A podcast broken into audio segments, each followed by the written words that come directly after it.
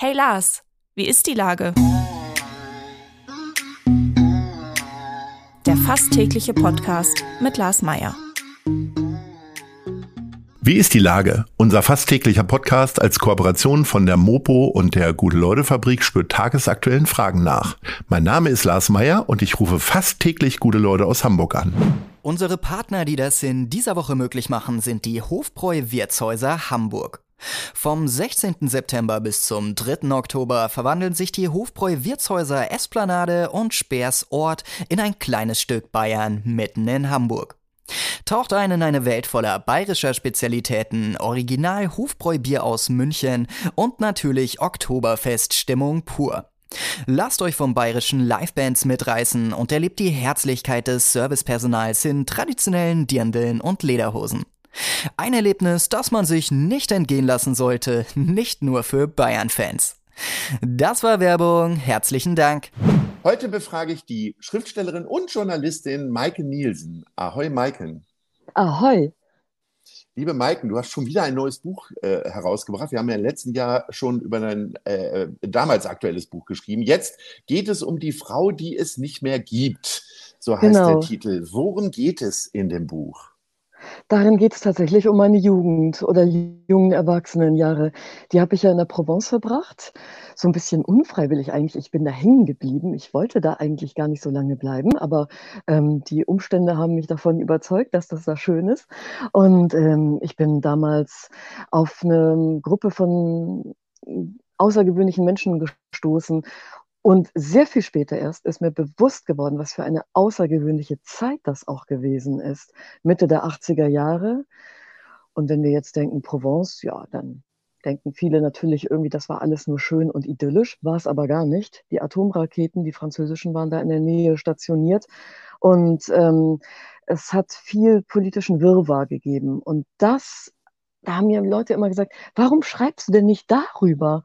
Und das habe ich jetzt getan wie lang war deine Jugend eigentlich? Du hast, doch, du hast dein letztes Buch auch heute. schon über deine Jugend geschrieben, äh, da, da, über dein Leben auf einem Schiff, weil dein Vater, glaube ich, äh, Seefahrer war oder Kapitän. Ja, und, genau. Ähm, und jetzt hast du, jetzt bist du in der Provence gelandet. Okay, ähm, nur schon mal vorab gefragt, geht das noch weiter? Warst du auch noch irgendwann in Mittelamerika oder? ja, aber da war ich, ja, als Kind war ich da, genau. Oh, das sollte ein dummer Witz werden. Und du machst Realität draus. Okay, also das nächste Buch handelt von deinem Leben in Mittelamerika. Es ist ein bisschen, es ist ein bisschen Pippi Langstrumpf-mäßig, ne? die auch immer so lustige Geschichten erzählt. Aber äh, du verbirgst dich dafür, dass das alles wahr ist, beziehungsweise es ist eine Menge Fiktion auch drin in dem Buch. Ne? Ja, Natürlich, also ich habe ähm, natürlich mir auch Figuren dazu erdacht. Ich wollte jetzt auch nicht verklagt werden von denjenigen, die ich da damals getroffen habe. Äh, und außerdem funktioniert das ja sowieso besser, wenn es ein richtiger Plot ist. Also von daher habe ich ein bisschen was dazu fiktionalisiert und versucht eben auch so, ja, trotzdem dieses Lebensgefühl mit einzufangen, ne, das wir damals hatten. Hast du denn tatsächlich eine der Promis äh, kennengelernt, die du da erwähnst? Ja, ganz viele tatsächlich. Das war auch so eine Besonderheit. Also es waren ja nicht nur irgendwie viele politische Akteure und Geheimdienste und ähm, ja, Hippies und so weiter irgendwie dort, sondern auch ganz viele Künstler aus aller Welt. Leonard Cohen, der saß immer bei uns da im Café, so in einer Ecke der ist damals gerade ein paar Dörfer weiter nach Bonnieu gezogen, weil seine Ex-Frau die Kinder dorthin mitgenommen hatte und er wollte nicht ohne die Kinder sein. Also hat er sein Caravan da in die Einfahrt gestellt. Und ähm, Isabelle Adjani, die, die war da auch viel. Und Peter Mayle ist natürlich später dazugekommen. Und das war so ein, ja, es war wirklich eine besondere Zeit mit, schon mit merkwürdigen teilweise und aber auch ganz besonderen Menschen. Hast du dir damals schon Notizen gemacht oder wie? Also ich weiß gar nicht, ob ich mir so detailgetreu meine Jugendgeschichten merken könnte tatsächlich. Oder hast du es irgendwann schon in den 20ern dann gemacht, weil du dachtest, naja, vielleicht wird da irgendwann eine Geschichte draus? Ja, also ich schreibe ja ähm, immer Tagebuch. Von daher habe ich auch damals ah. Viel, viel geschrieben, auch über die Menschen, ganze Dialoge notiert. Also ich habe jetzt, als ich den Roman geschrieben habe, tatsächlich nochmal in meine Tagebücher geschaut, aber ich habe den ersten Entwurf dazu tatsächlich vor 30 Jahren in meinen 20ern geschrieben. Der war aber nicht besonders gut. Der musste nochmal 30 Jahre ruhen, bis er ein bisschen, bis er so gut wurde, dass ich daraus jetzt die Frau, die es nicht mehr gibt, machen konnte. Ich habe hier tatsächlich direkt vor mir auf meinem Tisch den Bader-Meinhof-Komplex äh, liegen. Das ein ja. Buch von Stefan Aust, was ja, was er immer wieder weitergeschrieben hat und immer dicker wird. Ähm, mhm. Die Rote Armee-Fraktion spielt ja auch eine Rolle in dem Buch. Ja, Besteht da nicht ja. die Gefahr, es zu romantisch zu verklären, weil die haben ja schon Gräueltaten gemacht. Viele sagen heute, naja, so schlimm war es nicht, wie es heute ist mit der ganzen Gewalt. Äh, wie stehst du dazu? Also ich habe in meinem Buch in keinster Weise die RAF, den Terror der RAF äh, mhm. romantisiert, würde ich sagen.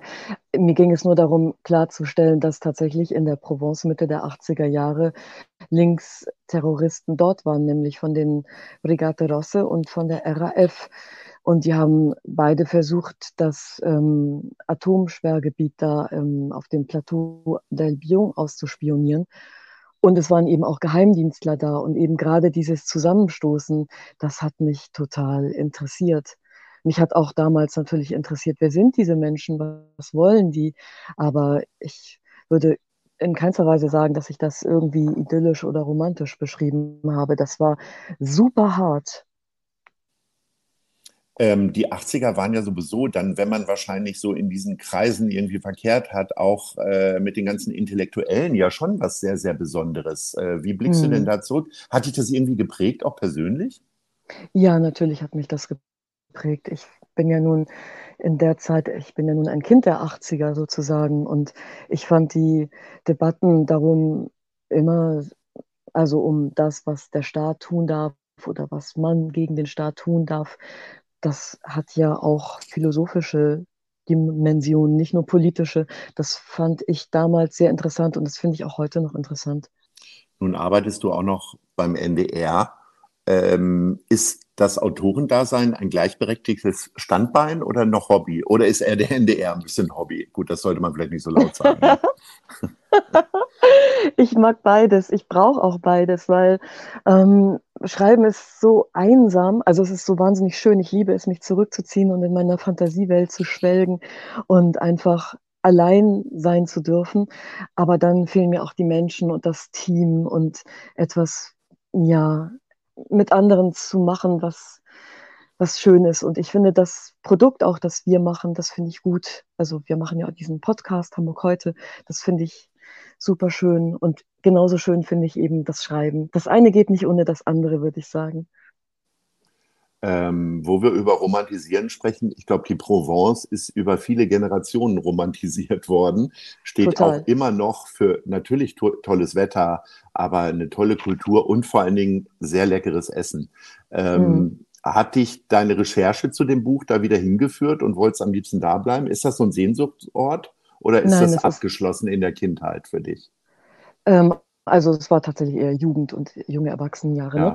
Ja. Ne? Ähm, ja, das ist für mich kein Sehnsuchtsort. Das war tatsächlich auch damals kein Sehnsuchtsort. Ich bin da geblieben, weil, na zunächst, weil ich dort ähm, einen Job hatte, dann später, weil ich in Aix-en-Provence studiert habe, vor allem natürlich wegen der Menschen und so weiter. Aber ich finde, dass die Provence völlig zu Unrecht als romantischer Ort deklariert wird. Sie ist nicht romantisch und sie kann natürlich, sie hat total wunderschöne Seiten und natürlich ist das Essen fantastisch und die Landschaften sind schön, also wirklich schön. Also sie sind so, dass man dort mhm. eintauchen und fotografieren und malen und darüber schreiben möchte, das verstehe ich auch. Aber das Leben in der Provence ist super hart. Das war es schon in den 80ern und das ist heute noch mehr.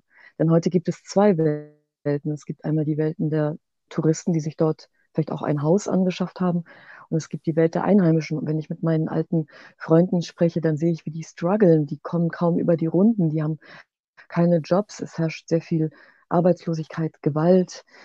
Ähm, Marine Le Pen hat dort eine ihrer Hochburgen. Also es ist auch wirklich eine, eine Hochburg des Rechtsextremismus in Frankreich, ne? Südfrankreich, das darf man nicht vergessen. Also von daher, das war auch so ein bisschen, deswegen wollte ich auch den Roman schreiben. Ich wollte sagen, ja, die Roman, natürlich, natürlich ist die Provence wundervoll, aber sie ist eben nicht nur das, sie ist so sehr viel mehr. Und ich mag es, wenn man nicht nur schwarz-weiß denkt, sondern wenn man auch mal ein bisschen hinter die Kulissen guckt und sich das Leben anguckt, das eben nicht immer nur einfach ist, sondern, ich meine, seien wir ehrlich, das Leben ist super komplex und wir Menschen auch so. Und das wollte ich eben auch gerne zeigen, dass das in der Provence so ist. Gucken wir mal nach vorne. Äh, du hast jetzt im Schnitt, du hast 22 Bücher schon geschrieben, hast du mir erzählt. Ähm, quasi jedes Jahr ein Buch. Äh, an wie vielen Büchern arbeitest du denn jetzt gerade, gedanklich, beziehungsweise auch schriftlich? Ich habe jetzt gerade mal eine kleine Pause eingelegt. Ich habe zwar, also ich habe ähm, arbeite tatsächlich gedanklich an einem Buch, aber ich glaube, ich möchte, mh, hm, ich möchte mir ein bisschen Zeit gönnen, weil dieser Provence-Roman, der war für mich so wichtig und der hat eben diese 30 Jahre eben auch drauf liegen. Also das ist eben nicht etwas, was ich mal so eben gemacht habe, sondern das, das ist ein Werk, das sehr, sehr lange in mir gereift hat. Und jetzt muss ich das mal ein bisschen verdauen, habe ich das Gefühl. Na gut, dann äh, gönnen wir dir jetzt erstmal eine Entspannung, sind auch schon am Ende unseres kleinen Gesprächs. Und ich würde gerne von dir noch wissen in unserer Rubrik. Nice. Oder Scheiß. Wofür mhm. entscheidest du dich? Für nice. Erzähl mal. Also, was ich toll finde in Hamburg, ich muss dazu sagen, ich bin Radfahrerin. Was ich toll finde, ist einfach, dass der Radwegeausbau so vorankommt. Also wenn man vergleicht die Stadt jetzt mit vor fünf Jahren, da ist oder vor drei Jahren, da ist so viel Schwung reingekommen und ich fahre mittlerweile so viel sicherer auch auf den Pop-up-Radwegen und ähm, darüber freue ich mich richtig. Das soll bitte auch so weitergehen und ich fühle mich viel sicherer auf der Straße, auch als Radfahrerin diese Freude gehen wir doch gerne mal an den Senat äh, äh, weiter. Liebe Maiken, äh, ich wünsche dir eine schöne, ruhige Zeit und am Ende wird in einem Jahr doch wieder ein Buch dabei rauskommen und dann freue ich mich, wenn wir wieder sprechen. In diesem Sinne sage ich Ahoi. Ahoi und tschüss. Dieser Podcast wird präsentiert von der Gute-Leute-Fabrik, der Hamburger Morgenpost und Ahoi Radio.